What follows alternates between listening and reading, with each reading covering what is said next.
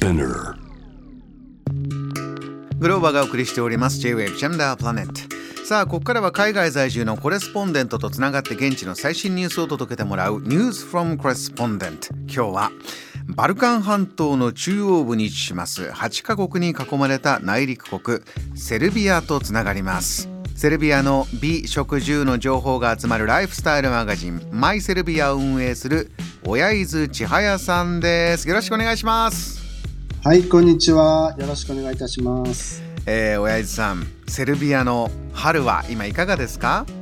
実はですね、先週の4月4日に大雪が降りまして、えはい、冬に逆戻りしたような寒い日が続いていたんですけど、え実は、えー今週からまた春らしい暖かな日が続いていまして、え新緑がとても気持ちいい季節ですね。ああそうですか急転直下の雪もあったという。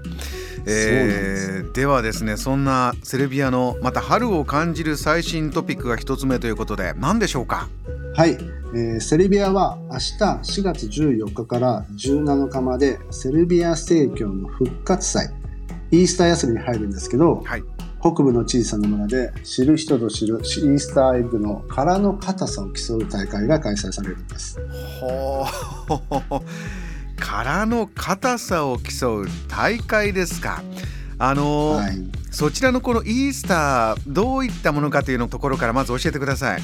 そうですね、えーセルビアの各家庭では鶏の卵を茹でてカラフルに装飾する、まあ、いわゆるイースターエッグ作りが行われます。はい。イースターのシンボルとして一つの家庭で何十個も作るんです。へ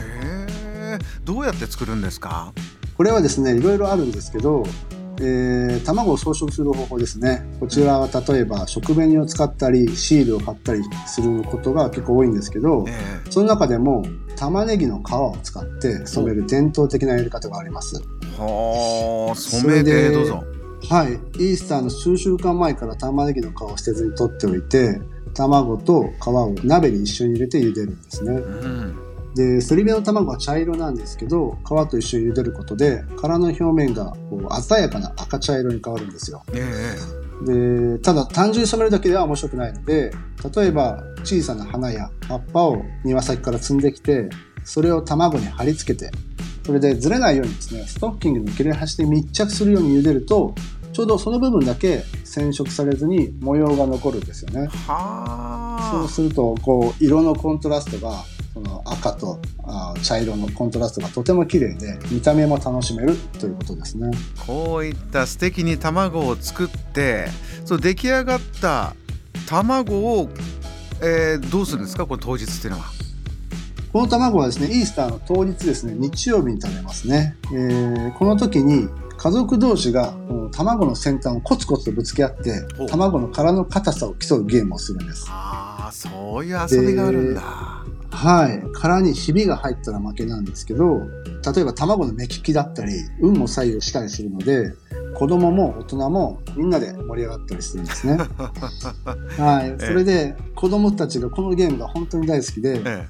次から次へと新しい卵をぶつけたがるんですよ。つまり、食べずに次から次へと新しいものを取るので、よくお母さんからですね、割った卵を全部食べてからやりなさいと 注意されることがあって、まあこれは実はイースターあるあるだったりします。え 最強の卵を見つけたいそれが。親父さん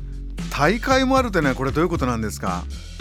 そうなんですよ。実はですね、セルビア北部にモクリンという名前の小さな村があるんですけど、はいここではイースターエッグの殻の硬さナンバーワンを決める大会が毎年開催されて、歴史も古くてですね、今年で33回目を迎えるんです。おおやってますね参加者はい多いんですか、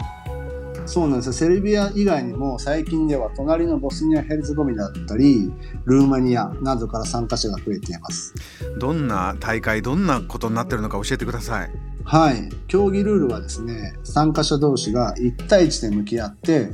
自ら持ち込んだ一つの卵で勝負します。はいトーナメント方式で行われて、最後まで卵が割れなかった人が勝ち。えー優勝者はその場で自分の卵を割って、半分を自分、半分を審判に食べてもらって、卵が本当に鶏の卵であるってことをまず証明しなければいけないですねなるほ。ど不正がないという、うん、不正がないように。はい。えーと、この大会の面白いところが、参加者が本当にこの大会に人生をかけてる人がいて、その最強の卵を選ぶために、鶏小屋をこういくつも回って卵をとりあえずかき集めるんですはいはいでその後卵を硬くするために、えー上手に茹でたりとかまあ、いろんなコツがあるみたいなんですけど私が特に面白いなって思ったのはこう自分のこの前歯ですね。一番前の歯で卵をこうコツコツと当ててその時の音の高さで卵の殻の硬さを判断するって方法があるみたいなそこまで言ってますか？かなり シュールでちょっと嘘みたいな話なんですけどえこの大会を題材にしたドキュメンタリー映画が実はあってですえね、えその中でこう実際に真剣な顔でこうコツコツコツってやってる姿を見たので、もう本当に真剣にみんなこの大会に向き合ってるんだなと思って、はい。まあ、そうやって選ばれた最後の一つの卵が大会にエントリーされて、もう本当に卵一つ一つにストーリーがあって、すごく興味深い面白いなって思いますね。一つのもう文化ですねこれがはい。今年どういったドラマが生まれるのかと。楽しみです。うん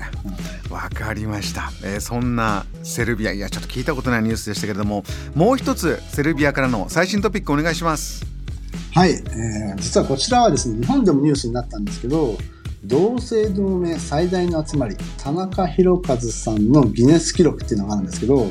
実はそれをですね、破ったミリッツァ・ヨバノビッチさんの集まりっていうのがあって、このお話をしたいと思います。これはあの田中宏和という名前がとっても多いとこう日本のね田中宏和さんが、えーすごい人数でギネス世界認定されたそれの破った方がセルビアのこのミリツァ・ヨバノビッチとこういうお名前の方ですか？そうですね、はい。このあのニュースはセルビアでも特に取り上げられてですね、ええ。まあ、昨年10月にこの同姓同名の最大集まりとして178人の田中宏和さんが集まったんですね。うん。